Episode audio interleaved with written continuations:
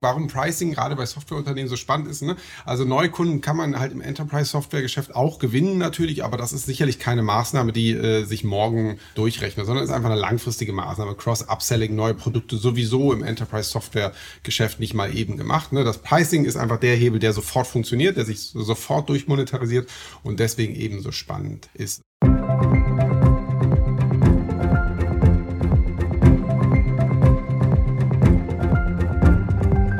Herzlich willkommen zum Pricing Friends Podcast mit Sebastian Vogt. Hallo und herzlich willkommen zum Pricing Friends Podcast. Schön, dass ihr alle hier wieder dabei seid und heute widmen wir uns dem Thema Software Pricing. Wir sprechen nicht über Pricing Software, dafür haben wir andere Folgen, sondern wir gucken uns die Hebel an, die Software im Pricing hat. Vom Tagessatz zu den Lizenzgebühren, zur Wartung, zum Abopreis und auch Migrationsstrategien, wie ich von einem Lizenzmodell auf ein Abo- oder SaaS-Modell komme. Ich freue mich sehr heute über meinen Gast und Kollegen, nämlich Timo Müller, der bei uns Senior Advisor ist und äh, mit dem ich in den letzten zwei Jahren unser Pricing and Sales Team aufgebaut habe. Timo, schön, dass du hier bist. Hallo Sebastian, vielen, vielen Dank für die Einladung. Ja, was unsere Hörerinnen und Hörer jetzt nicht sehen und hören, ist, dass wir heute ausnahmsweise nicht in Berlin sind, sondern in der Eifel. Warum sind wir in der Eifel?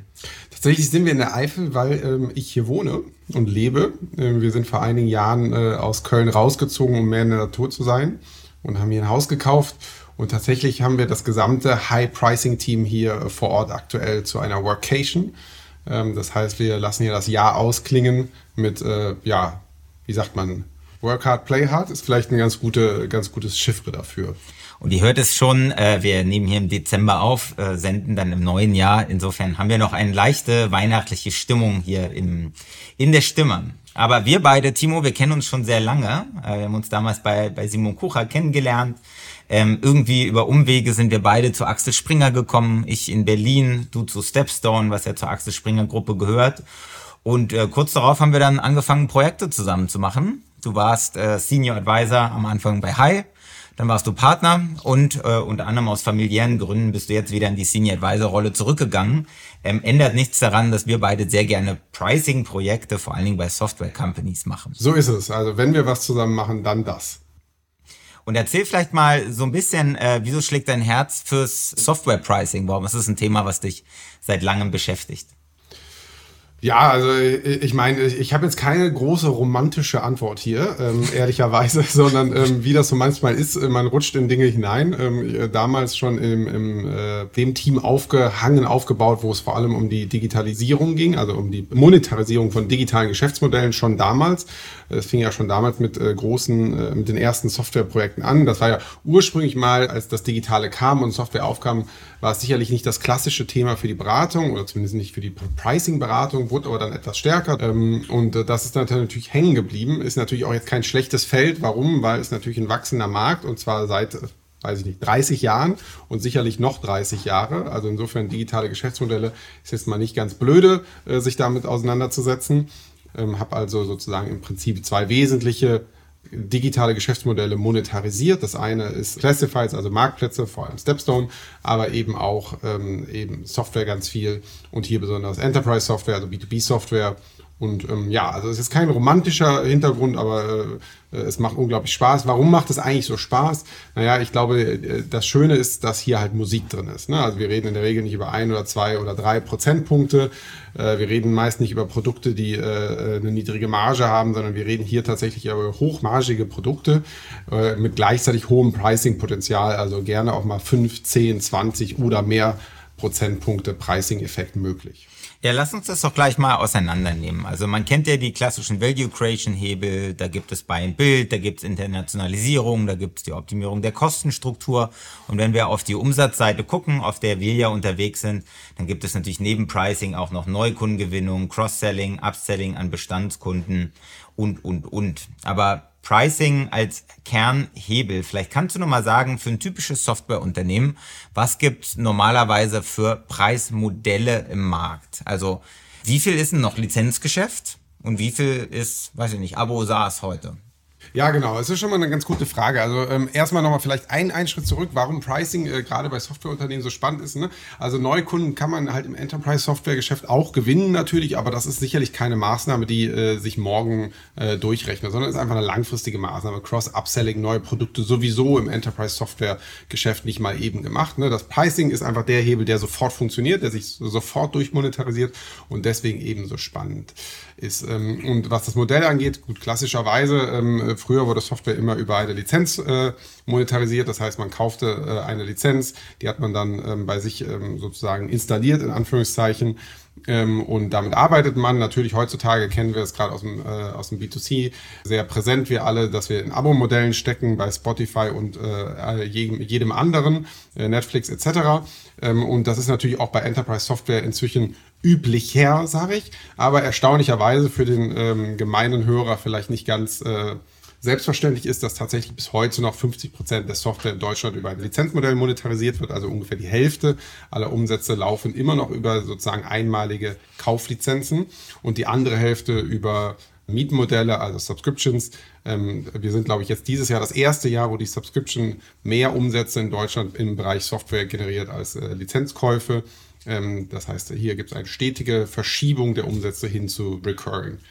Und so das einfach, weil neue Anbieter in den Markt kommen, die dann von Beginn an Abo- und SaaS-Modelle machen? Oder ist das auch, weil immer mehr Lizenzen rüber migriert werden? Was ist deine Einschätzung? Ja, sowohl als auch. Also ich würde sagen, das eine äh, treibt das andere. Ne? Also dadurch, dass es natürlich ähm, ähm, Wettbewerb gibt und natürlich äh, neue Anbieter gibt, ähm, die tendenziell dann direkt auf einem äh, Mietenmodell, auf einem Subscription-Modell einsteigen, ist das sicherlich ein Treiber, äh, wobei das Gros der Umsätze natürlich bei den bestehenden Unternehmen und den Bestandskunden liegt und die dort dann äh, früher oder später eben eine entsprechende Migration betreiben, äh, also ihre Bestandskunden auch in eine ein Mietmodell dann überführen und dadurch kommt dieser stetige Shift. Aber sicherlich auch getrieben äh, aus der, sagen wir mal, auf der einen Seite Sorge, anders auch formuliert aus dem Bedarf auf, auf Kundenseite zunehmend äh, Mietmodelle abschließen zu wollen. Das heißt, wenn dort dann neue Unternehmen sozusagen einsteigen und diese Modelle anbieten, ist das natürlich auch ein Grund, äh, ein Antreiber für bestehende äh, Unternehmen, ihr Modell zu migrieren.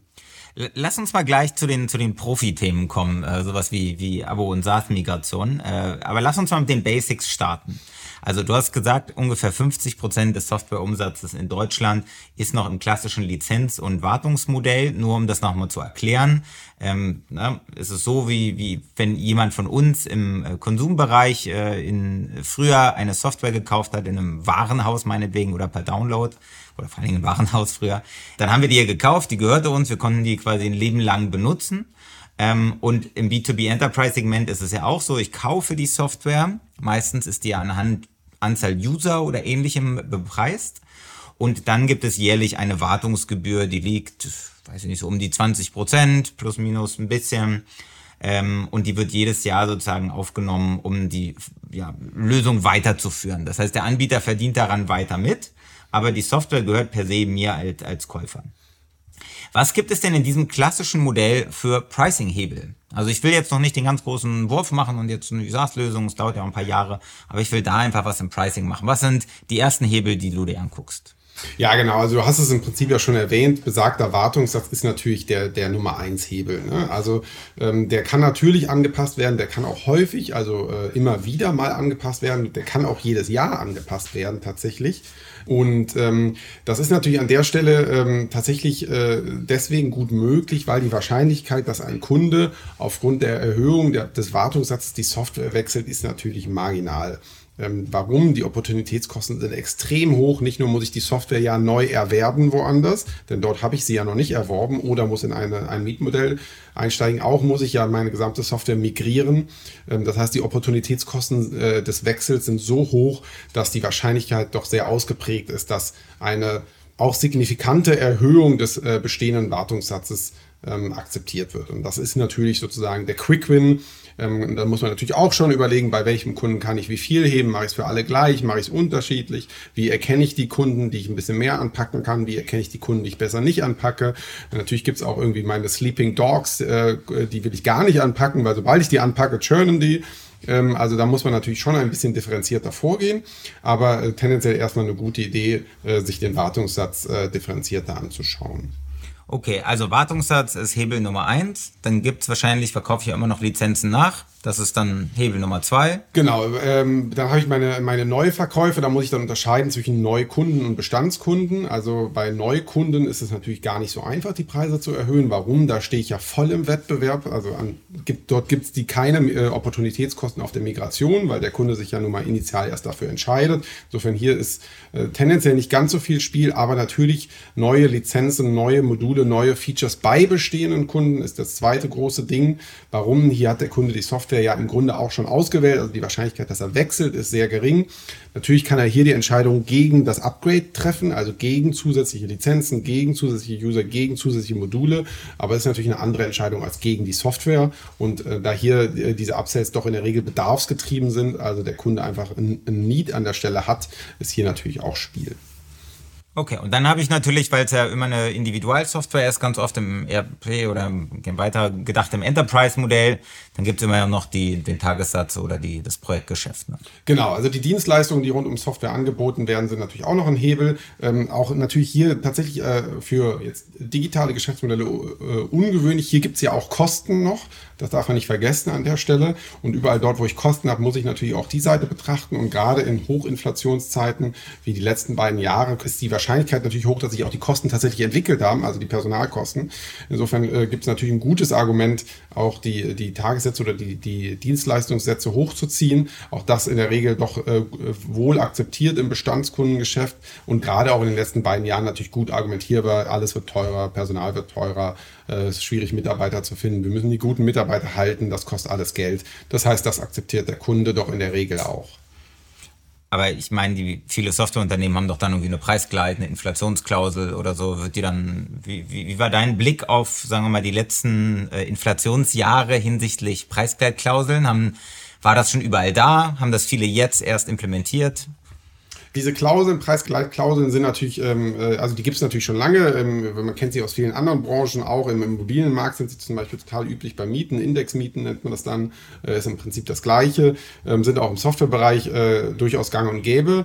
Ähm, aber was wir hier natürlich sehen, ist eine, sagen wir mal, ähm, fast inflationäre Nutzung dieser. Ähm, also kürzlich hatte ich einen Kunden tatsächlich, der drei solcher Klauseln in einem Vertrag hatte ähm, jeweils mit verschiedenen, bisschen, bisschen verschiedenen Nuancen. Mal ging es wirklich um einen äh, Preisindex, mal ging es um eine Produktinnovation, die eine pauschale Erhöhung erlaubte. Und dann gab es zusätzlich noch eine Preisklausel, die eine allgemeine Preiserhöhung zusätzlich erlaubte, alles additiv auch noch. Ähm, also eine total inflationäre Nutzung von äh, Klauseln. Das war auf der einen Seite äh, interessant und vielleicht auch fragwürdig. Auf der anderen Seite hat es, glaube ich, gar nicht so schlecht funktioniert, ähm, weil dann in der Verhandlung natürlich jeder Kunde sich über diese Klauseln äh, echauffiert hat ähm, und die rausverhandelt hat. Gegebenenfalls aber, also so das Feedback, weniger ähm, Diskussion um den eigentlichen Preis entstand. Also einfach auch so ein bisschen die Diskussion verschoben wurde hin zu den Klauseln und weg von der eigentlichen Preiserhöhung. Okay, also äh, klassischer Verhandlungsansatz, ich gehe irgendwie mit drei Preisgleitklauseln rein und äh, am Ende streicht der Kunde ein und ich kriege zwei durch. Genau, plus meine eigentliche Preiserhöhung, die gar nicht mehr weiter diskutiert wird. Und Preiserhöhungen, hast du vorhin gesagt, äh, als du angefangen hast, über die Wartungssätze zu sprechen, nicht jeder Kunde sollte die gleiche Preiserhöhung kriegen. Wieso nicht? Vielleicht fange ich mal so an. Genau. Ähm, ja, wie das so ist, ähm, also der, der, der Fachmann oder Fachfrau in, dem, in der Welt nennt das dann Preisdifferenzierung. Wir wissen einfach, dass äh, Kunden unterschiedliche Preise bereit sind zu zahlen. Ähm, das ist im Consumer-Bereich so, das ist aber auch im B2B-Bereich so. Ähm, das ist bei Software ganz besonders so. Also die Zahlungsbereitschaft für eine Software ist einfach sehr, sehr unterschiedlich. Ähm, und ähm, insofern eine veritable Strategie, das zu, äh, wie gesagt, Fachmann, Fachfrau sagt jetzt zu diskriminieren, also abzuschöpfen. Wir versuchen also die unterschiedlichen Zahlungsbereitschaften unterschiedlicher Kunden ähm, auch äh, zu bekommen. Und ähm, das funktioniert nur mal nur über Differenzierung und Differenzierung bei einem äh, Kundenstamm, der jetzt irgendwie mehr als, also ab dreistelligen Kundenzahlen ähm, so weit ist, dass du nicht mehr manuell Kunde für Kunde simulieren kannst, ähm, musst du eben ein Stück weit clustern. Das heißt, du überlegst dir also, äh, wie schaffe ich es aus Pricing-Sicht oder Preispotenzialsicht in sich homogene äh, Cluster zu bilden, die ich dann sozusagen mit einem in sich einheitlichen Ansatz äh, zu monetarisieren, also unterschiedliche Aufschläge, unterschiedliche Strategien und Taktiken, unterschiedliche Anreize, ähm, um den Kunden eben äh, in einen neuen, höheren Preis zu bekommen. Und was sind typischerweise Datenpunkte, die genutzt werden, um Kunden in gewisse Cluster zu packen? Genau, also äh, ich war kurz geneigt zu sagen, mehr ist immer besser. Das stimmt aber vielleicht auch, ganz, auch nicht ganz. Also es gibt sicherlich einen abnehmenden Grenznutzen auch bei Daten, aber so ein bisschen was braucht man schon. Also sicherlich äh, ist wichtig, die Vertragsdaten einfach sauber zu haben, also die, die, die Situation, die, die aktuelle vertragliche Situation, gerne auch die historische Situation des Kunden, also wie war sozusagen, ich sage jetzt mal, seiner Pricing Journey über die letzten Jahre, weil ich da natürlich schon Ableitungen ziehen kann. Und dann geht es aber natürlich vor allem darum, äh, Zahlungsbereitschaften äh, abzuschätzen. Und ähm, äh, wie gesagt, die Zahlungsbereitschaft ist, das sind ja zwei Seiten einer Medaille. Die andere Seite ist sozusagen das äh, Churn-Risiko und das hängt ja sozusagen immer an den Opportunitätskosten. Also was kostet es mich eigentlich, die Software zu wechseln? Äh, das heißt, was man versucht, ist also eine Annahme oder eine Quantifizierung der, der Opportunitätskosten. Also welche anderen Angebote gibt es im Markt? Was kostet es, die rauszusuchen? Was kostet mich die Migration? Ähm, was muss ich, äh, habe ich an neuen äh, Sunk-Kosten oder Einmalkosten, die für mich entstehen, die ich jetzt beim bestehenden Anbieter nicht habe?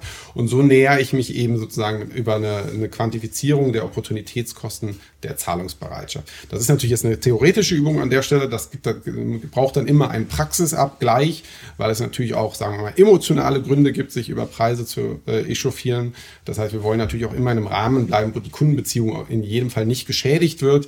Äh, das ist ganz wichtig, weil das hier eben Hand in Hand gehen muss, sowohl die sozusagen die äh, mathematische Kalkulation auf der einen Seite, aber auch eben die Umsetzbarkeit, Händelbarkeit, Akzeptanz beim Kunden und auch bei dem, äh, beim Unternehmen selbst im Vertrieb, denn den muss man ja auch mitnehmen.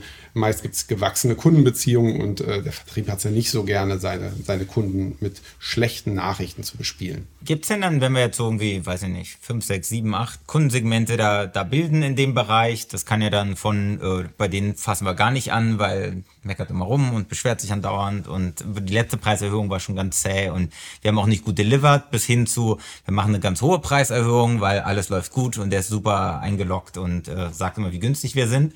Jetzt mal vereinfacht gesprochen, aber rein zur Preiserhöhung, gibt es noch andere, sagen wir mal, Actions, die da rauskommen können? Dass wir sagen, ja, eigentlich wäre hier bei Cluster 5, da soll man eigentlich nicht über Preiserhöhung reden, sondern eigentlich über, keine Ahnung, Cross-Sell, neues Preismodell, Upsell, Migration auf SaaS, kommen wir gleich noch dazu. Also kommt das auch als Output raus bei so einem kundensegmentierten Preiserhöhungsplan? Ja, unbedingt. Also du, du, du kennst mich ja. Insofern hast du jetzt so ein bisschen in, die, äh, in, in das Thema reingeschossen, was so ein bisschen mein Favoritenthema zu aktuell ist. Ich nenne sie Preis, äh, äh, individualisierte Preiserhöhungspläne, äh, wo es im Prinzip eben dazu geht, diese Kunden zu clustern, Preiserhöhungen durchzusetzen, aber eben nicht nur Preiserhöhungen, sondern bei manchen Kunden will ich ja auch vielleicht was anderes. Und da, du hast es gerade schon erwähnt, wir haben natürlich Upsells, das kann ein Volumen-Upsell sein, also mehr User, mehr whatever, mehr Datenvolumen, was auch immer gerade monetarisiert wird. Das kann aber auch ein Upsell äh, im Sinne von ein höherwertiges Produkt sein mit mehr Funktionalitäten. Es kann auch ein, ein Cross-Sell sein, also andere Pro Produkte, die ich hinzuverkaufe.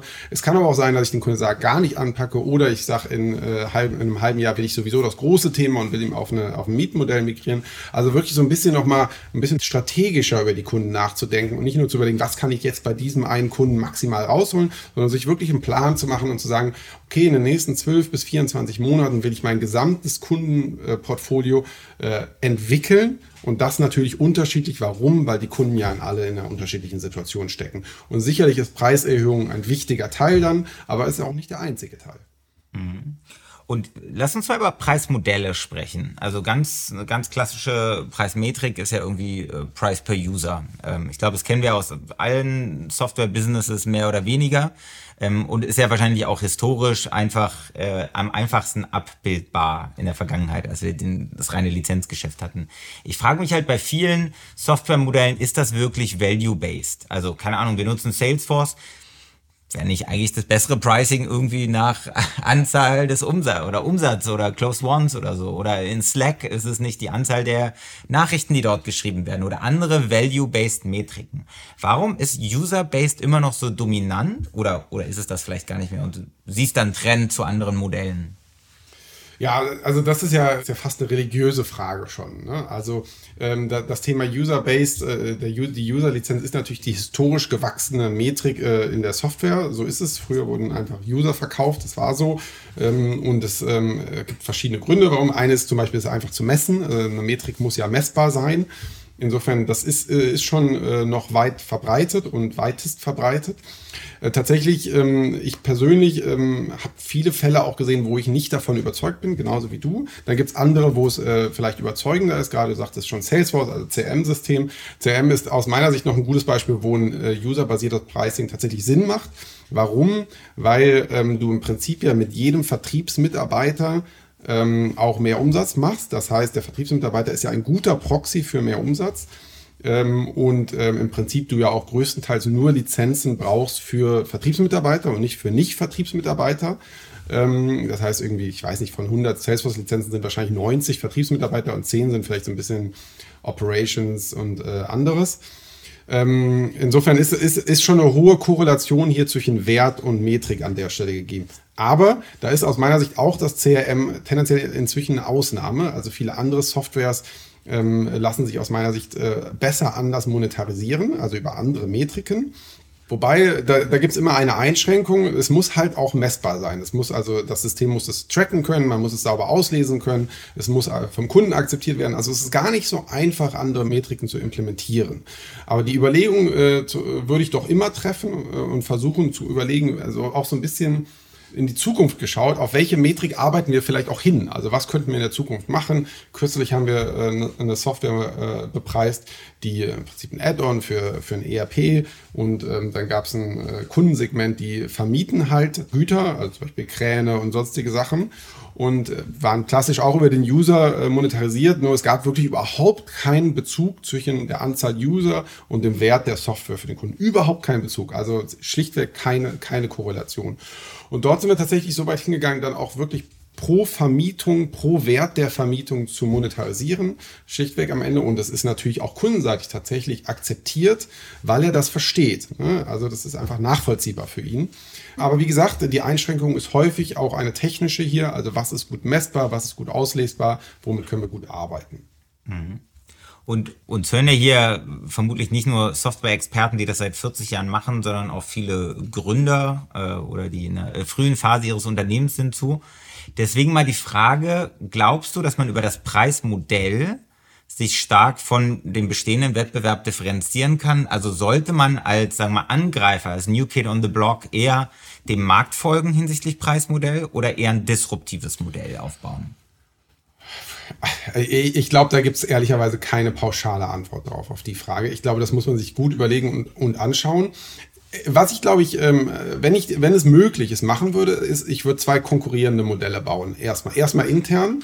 Also erstmal äh, sozusagen in deinem, in deinem Wording zu bleiben, lass uns mal dem Marktstandard folgen. Was würde das für unser Preismodell bedeuten? Wie sieht das aus? Und dann einmal, was ist mein disruptives Modell? Irgendwie, keine Ahnung, eine, eine Flatrate zum Beispiel. Also irgendwie ähm, All-You-Can-Eat-Pricing. Äh, du zahlst einen Preis, kannst du viele User-Lizenzen oder was auch immer anderes nutzen.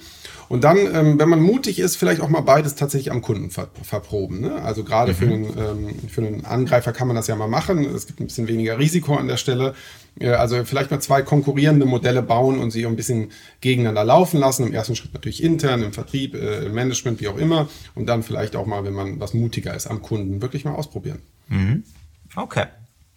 Lass uns jetzt mal auf diesen Spezialfall kommen. Migration von einem Lizenzmodell auf ein Abo- oder SaaS-Modell. Wir haben es ja mal gemeinsam die Once-in-a-Decade Opportunity für Softwareunternehmen getauft. Aber auch hier lass uns mal mit den Basics anfangen. Ähm, erklär nochmal, was der Unterschied ist zwischen einem Abo-Modell und einem SaaS-Modell, dass wir hier in der Nomenklatur erstmal sauber sind. Genau, Wording ist wichtig, so ist es. Genau, äh, SaaS, das Software as a Service, bedeutet natürlich auch die Delivery des Produkts. Das heißt, hier wird die Software nun in, äh, in der Cloud vom äh, Softwareanbieter gehostet. Ähm, und das Abo ist im Prinzip nur die Monetarisierung dessen, also ein Mietmodell. Das heißt, das kommerzielle Modell rund um die Delivery. Und deswegen ist es auch trennbar also man kann zum Beispiel auch ein On-Prem-Produkt, also ein Produkt, was nach wie vor beim Kunden auf dem Rechner liegt, per Miete monetarisieren.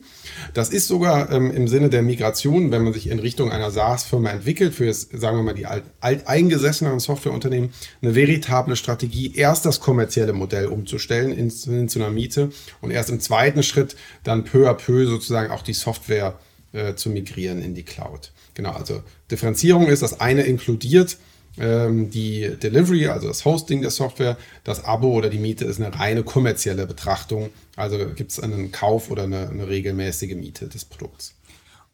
Warum sollte ich mich als Kunde darauf einlassen? Also wenn ich ein SaaS-Modell habe, sehe ich klar die Mehrwerte gegenüber dem On-Premise-Lizenzmodell. Ähm, klar, ich habe weniger Serverkosten, es ist ein einheitliches Modell, ich habe kürzere Release-Zyklen und, und, und.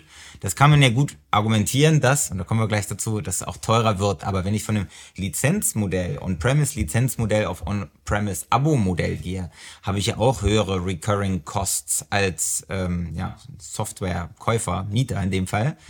Wie schafft man die Kunden davon zu überzeugen? Was sind die Mehrwerte, die man mitbringt? Ja, tatsächlich, so einfach ist das gar nicht. Wenn es da eine einfache Antwort drauf gäbe, ähm, dann hätten das wahrscheinlich alle Unternehmen schon getan. Ähm, die Tatsache, dass das nicht so ist, zeigt, dass es eben keine einfache Fragestellung ist. Ähm, also man muss vielleicht nochmal unterscheiden. Beim Neukunden ist es vielleicht noch ein bisschen einfacher, weil dem muss man ja das Kaufmodell nicht unbedingt zeigen. Ähm, den kann man ja direkt einfach nur ein Mietmodell anbieten. Und wenn er nicht explizit nach einem Kaufmodell fragt, äh, dann ist das Thema ja auch an der Stelle gelöst. Und der hat ja auch den einen oder anderen Vorteil, weniger Fixkosten am Anfang. Ähm, also das äh, ist ja für einen Neukunden durchaus ein gutes Angebot. Im Bestand sieht das natürlich anders aus. Ich meine, hier ist ja das erste Argument sowieso, der Kunde hat ja die Software schon gekauft. Also natürlich ist die erste Rückfrage eines jeden Kunden, warum soll ich für dieselbe Sache nochmal bezahlen? Mhm. Äh, und das ist äh, eine sehr gute Frage, die würde ich, glaube ich, genauso stellen. Ähm, und ähm, dementsprechend muss man äh, äh, die, die Antwort auch einbetten in eine Produktstrategie. Also es geht immer um ein Pfad, wohin entwickelt sich die Firma. Es wird vielleicht dann auch mal ein SaaS-Produkt sein. Äh, wir wollen in der Zukunft anders die Produktentwicklung betreiben. Äh, wir müssen dementsprechend das kommerzielle Modell auch schon umstellen. Äh, wir können die Wartung nicht mehr liefern, wie wir sie bisher geliefert haben in einem Kaufmodell. Das Thema Sicherheit ist eins, was gut verargumentierbar ist inzwischen heutzutage. Sicherheit und Compliance braucht eben regelmäßige Updates. Das müssen wir sicherstellen als Anbieter. Also es gibt viele, viele Argumente, die man hier zusammenschieben muss. Teil der Wahrheit ist aber auch, ist natürlich nicht Teil der Kommunikation gegenüber dem Kunden. Dann Teil der Wahrheit ist aber nun mal auch ein Stück weit der Zwang. Ähm, das heißt, der, der Druck in der Migration aus, äh, aus Anbietersicht hier, ähm, nämlich das Wissen, dass der Kunde schlichtweg vielleicht auch keine andere Wahl hat. Und ähm, sicherlich, man gibt es ja auch so Zwischenmodelle. Also man muss ja jetzt nicht irgendwie mit der Pistole auf dem Brust dem, dem Kunden sagen, hey, es gibt jetzt nur noch das Abo-Modell, sondern ganz oft sind ja auch die neuen Module, die dann einfach auf, auf äh, direkt äh, auf Abo sozusagen äh, monetarisiert werden und jetzt nicht rein in den neuen Lizenzen verkauft werden müssen, wenn ich jetzt ein neues Add-on äh, dazu kaufe. Ist das so ein bisschen die, die Zwischenlösung zu der, zu der harten Migration eines Bestandskunden oder einer Bestandskundenbasis auf Abo SaaS? Ja, genau. Also hier gibt es jetzt verschiedene ähm, Strategien, die man fahren kann und äh, die sind jetzt per se alle nicht richtig oder falsch, sondern sie müssen halt auch äh, zum Unternehmen passen, zur Kultur auch passen. Die Mitarbeiter müssen natürlich mittragen, gerade der Vertrieb in dem Fall. Ähm, und das ist eine der, der dieser Zwischenlösungen, ne, dass ich erstmal beim Bestand äh, die, die Upsells oder Cross-Sells, also die neuen Produkte, neuen Lizenzen äh, in der Miete verkaufe. Das ist meist beim Kunden ganz gut akzeptiert und aber das Bestandsset sozusagen noch nicht migriere. Das ist sicherlich eine Möglichkeit. Ähm, und dann äh, die andere Möglichkeit ist natürlich immer eine Frage des Timings. Also wie viel Druck übe ich auch aus? Ich kann ja auch es sozusagen attraktiv machen, kommerziell ein Stück weit oder über zusätzliche Anreize, Features etc. den Kunden die Migration anbieten, ohne ihn zu zwingen. Äh, und dann ist die Frage, das kann man dauerhaft machen, das kann man auch mit einem, mit einem Zeitstempel versehen, irgendwie sagen, ich versuche über zwei, drei Jahre alle zu migrieren, dann gibt es nicht im ersten Schritt einen Zwang, sondern irgendwie ein attraktives Angebot und erst im zweiten oder dritten Jahr dann den Zwang in die äh, Migration zu wechseln. Und was, was für vorbereitende Schritte muss man tun, ähm, wenn man in ein Abo-Modell wechseln soll? Also was ist die Vorarbeit, bevor ich jetzt wirklich ins kommerzielle Design gehe? Ja, also ähm, die Erfahrung ist doch tatsächlich, und da, da schneide ich uns als Beratern jetzt in, ins eigene Fleisch, ist, eine Organisation muss natürlich auch ein Stück weit bereit dafür sein. Also es nützt schlichtweg nichts, äh, sowas äh, übers Knie zu brechen. Es ist schon äh, ein anspruchsvolles Projekt, es ist ein Brett, wie wir sagen. Äh, warum? Weil auch der Vertrieb erstmal überzeugt werden muss, denn der hat tendenziell wenig Interesse daran, seine Bestandskunden anzugehen und denen ein, ein Mietmodell zu verkaufen ähm, das ist wirklich das Letzte, was ihm Spaß macht. Insofern, äh, die, die Organisation muss erstmal bereit dafür sein, diesen Schritt zu gehen. Dazu gehört natürlich auch, ähm, dass ähm, gerade das erleben wir jetzt viel, äh, wo wir auch viel für Private Equity arbeiten, dass in, in klassischen Buy-and-Build-Strategien die Organisation noch sehr fragmentiert ist, die Vertriebe nicht zusammen sind, unterschiedliche Preismodelle. Das heißt, alles ist noch sehr, sehr komplex an der Stelle und Komplexität hilft natürlich nicht an der Stelle. Mhm. Also, also das klassische Buy-and-Build-Case, irgendwie zehn Unternehmen zusammengekauft und lassen es die jetzt mal alle auf die, aufs Abo äh, äh, migrieren. Da, da, da muss man schon mal ein Fragezeichen dran machen und sagen, okay, sind wir so weit oder brauchen wir vielleicht noch ein Jahr Vorbereitung, Systeme äh, alignen, äh, Daten reinbekommen und so weiter. Und der Punkt noch ganz kurz. Wir brauchen natürlich auch ein paar da Daten für sowas. Wir oder äh, jeder, der es auch selbst macht, auch gerne. Ein bisschen was an Daten braucht man, das sollte man auch nicht unterschätzen. Also ähm, auf jeden Fall mal einen Überblick verschaffen, was haben wir an Daten, ähm, können wir auf der Basis A äh, die Kunden äh, äh, differenzieren und clustern, können wir auf der Basis Zahlungsbereitschaften abschätzen, ja oder nein. Und wenn nein, äh, jeweils dann, was brauchen wir dafür und wie können wir es erheben und dann mit so einem, einer Konzeptionsphase auch erst beginnen, wenn man die Daten tatsächlich hat. Das heißt, auch hier bei der Migration geht man sehr granular oder segmentiert, clusterspezifisch vor, ähm, genau wie oben bei dem Preiserhöhungsplan, nur dass man dann halt hier sozusagen das, den Output nicht Preiserhöhung hat, sondern Output Migrationsstrategie. Ja, genau. Also ähm, sehr ähnlich. Genau, der Output ändert sich. Äh, ich will alle Kunden hier im Prinzip migrieren. Das ist mein Ziel. Weil es auch gerne ein Cluster gibt, Don't Touch. Also das Cluster gibt es eigentlich immer. Ähm, die Sleeping Dogs bloß nicht anfassen, weil die, ähm, die rennen mir weg. Ähm, aber ansonsten, genau, bei allen anderen Clustern ist das, das Ziel, das Ergebnis, der, Out, der Output das gleiche. Ne? Ich will diese Kunden auf, auf ein Mietmodell migrieren. Also was ist auch noch gleich ist, dass wir natürlich eine Preiserhöhung da drin äh, einbauen, also unterschiedliche Preiserhöhungen. Der eine kriegt halt einen anderen Preis als der andere. Der eine 30% Aufschlag, der nächste 50, der nächste 70% Aufschlag auf die Wartung. Äh, und hier hören wir wieder, wie signifikant diese Aufschläge sind an der Stelle. Ähm, aber äh, was hier ein bisschen ergänzend zukommt, ist, ich, ich nenne das dann die Migrationstaktik. Also was ist eigentlich das Paket an Anreizen, Incentives, ähm, Negativanreizen, die ich äh, konstruieren muss, um den Cluster dieser Typologie auch äh, zu einer Annahme des Mietangebots zu bekommen. Ne? Und deswegen, das ist äh, auch clusterspezifisch in der Regel, weil die Kunden eben sehr unterschiedlich sind. Irgendwie sowieso alle, die über Partner betreut werden, muss eh schon komplett anders angehen als alle Direktkunden. Das ist völlig unterschiedlicher Angang sozusagen, weil du ja eine, eine dritte Person äh, involviert hast, in Anführungszeichen. Die Großkunden musst du anders angehen an die Kleinkunden, weil die Kleinkunden haben viel weniger Opportunitätskosten. Ähm, und du musst die standardisierte angehen. Die Großkunden musst du irgendwie anrufen. Also du hast ja sehr unterschiedliche Pfade an der Stelle. Und das muss natürlich auch alles clusterspezifisch entwickelt werden. Jetzt nehmen wir mal so ein, wie gesagt, wir haben jetzt in den letzten zwei Jahren irgendwie für 20 Private Equity geführte ähm, Softwaregesellschaften gearbeitet, äh, meistens so im, im Mid-Cap-Bereich. Für so ein Unternehmen, wie lange dauert so ein Migrationsprozess? Und vielleicht sogar nicht nur, jetzt sagen wir mal, der kommerzielle Part, den wir beide natürlich sehr stark betreuen, sondern wirklich auch die gesamte Implementierung dahinter. Ja, genau. Also und vor allem äh, noch eine Phase dazu, noch die Phase davor, die ich eben erwähnt habe. Organ ja Organizational dazu. Readiness. Organizational Readiness, Datenverfügbarkeit. Also das gehört ja auch noch dazu. Also sagen wir mal, wenn die, wenn die Organisation ready ist, jetzt mal von einer strukturellen, äh, aus einer strukturellen Sicht, man beginnt mit der Datenarbeit, dann würde ich mal erstmal zwei, drei Monate in jedem Fall einplanen, um die Daten wirklich vernünftig zu haben. Weil was ja keinen Sinn macht, ist irgendwie in so ein Kernkonzeptionsprojekt einzusteigen und dann die Daten andauernd äh, neu ziehen zu müssen. Also das, das ist mal der erste Schritt. Zwei, drei Monate, glaube ich, macht Sinn, äh, wenn man sich äh, mit den Daten irgendwie was länger beschäftigen muss. Und ein bisschen größere Unternehmen sind da was schneller, weil sie eben ein bisschen weiter sind. Da kann es auch nur ein, zwei Wochen äh, dauern. So, dann die äh, Projektkonzeptionsphase. Da äh, kann man mal irgendwas so zwischen äh, in der Bandbreite zwischen 10 und 16 Wochen rechnen abhängig so ein bisschen von der Intensität, mit der man drauf ist. Involviert man jetzt einen Berater oder nicht? Ist ja auch eine Fragestellung. Macht man es selber, dann braucht man vielleicht ein bisschen länger, weil man nicht ganz die Kapazität hat. Ähm, und natürlich auch die Komplexität im Produkt äh, und, und im Portfolio spielt eine Rolle. Ne? Also habe ich jetzt irgendwie nur ein einziges Produkt, immer nur ein Line-Item und nur 100 Kunden, ist was anderes wie 10.000 Softwarekunden, äh, völlig unterschiedliche Produkte, historisch gewachsen und sehr äh, zerstückeltes Vertragswerk.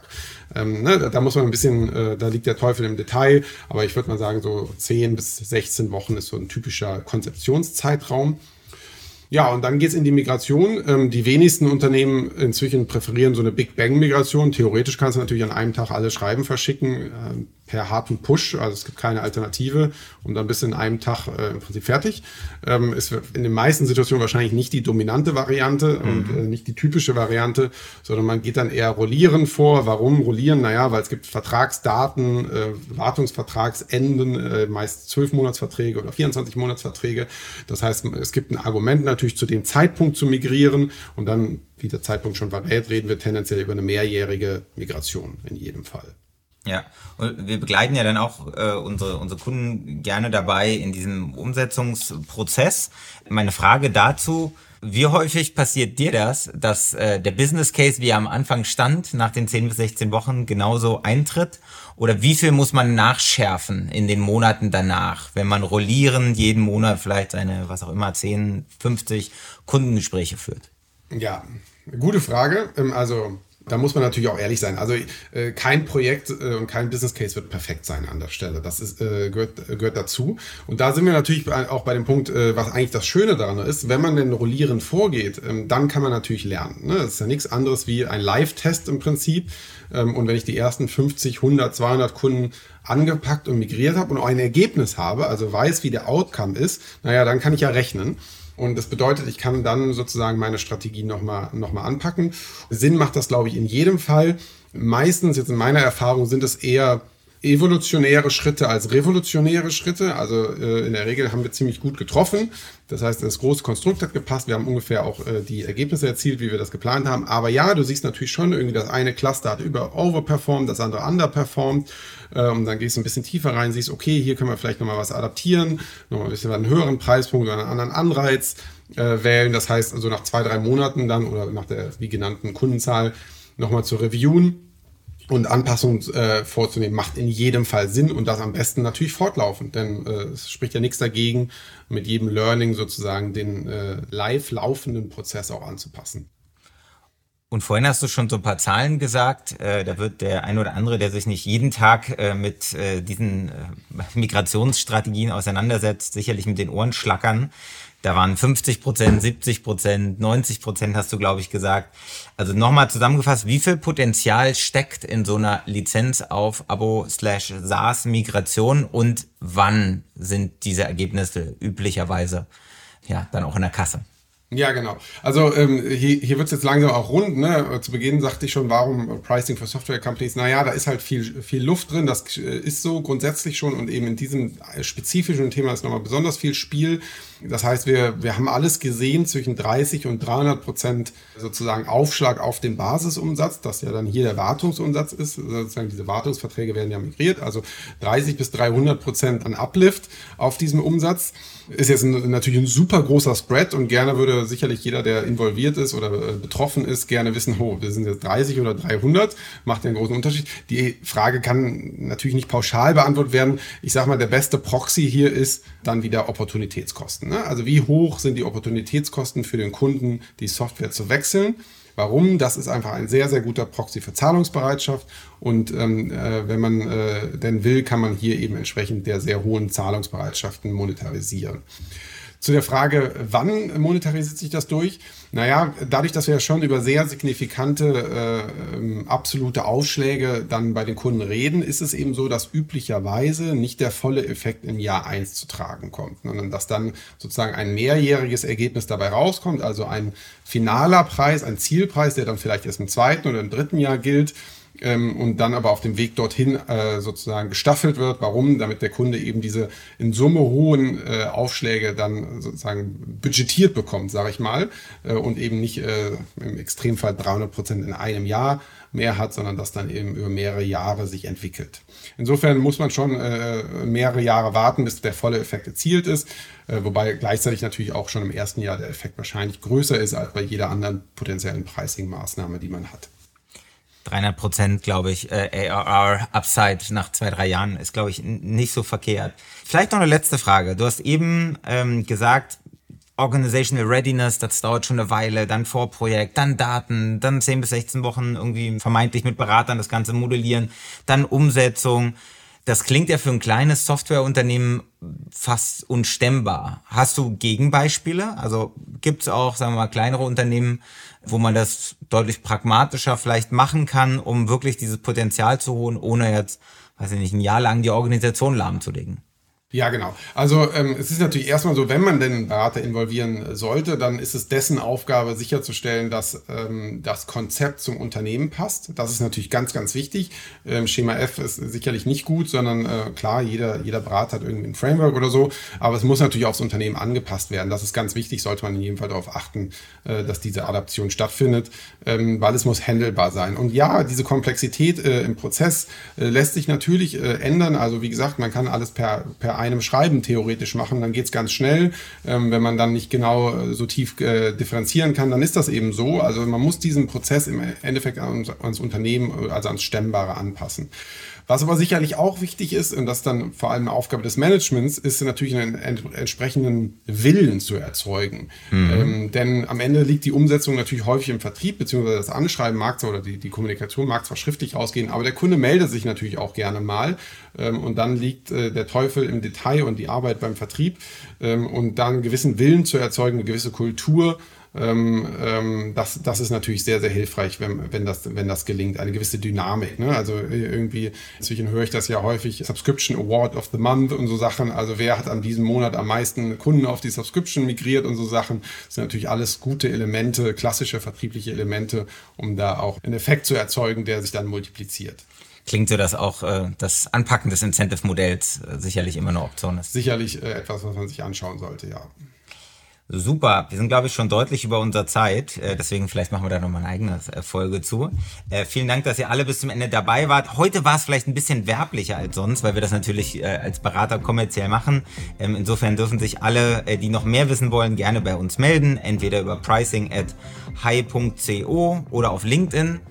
Bei Timo muss man aufpassen, da gibt's mehrere Timo Müllers. Also sucht den richtigen, der so ein Leih-Logo hat und äh, so aussieht wie der äh, Mensch auf, der, auf, auf, unserem Logo hier. Ansonsten äh, seid ihr auch herzlich eingeladen, ab und zu mal zu einem Webinar reinzuschauen, die wir regelmäßig zum Thema Software Pricing machen. Schön, dass du da warst, Timo. Also ja. eigentlich war ich bei dir. Also, Richtig. Aber schön, dass wir dennoch gesprochen haben. Trotzdem vielen Dank für die Einladung. Und äh, vielen Dank fürs Zuhören und ich hoffe, ihr seid auch nächste Woche wieder dabei bei Pricing Friends. Das war der Pricing Friends Podcast für diese Woche. Eine Produktion der Axel Springer High GmbH. Wenn dir Pricing Friends gefällt, abonniere uns und verpasse nicht unsere nächste Folge. Hast du Fragen oder Themenvorschläge? Mail uns an pricing at high.co. Nicht .com, sondern hy.co. Wir freuen uns über dein Feedback.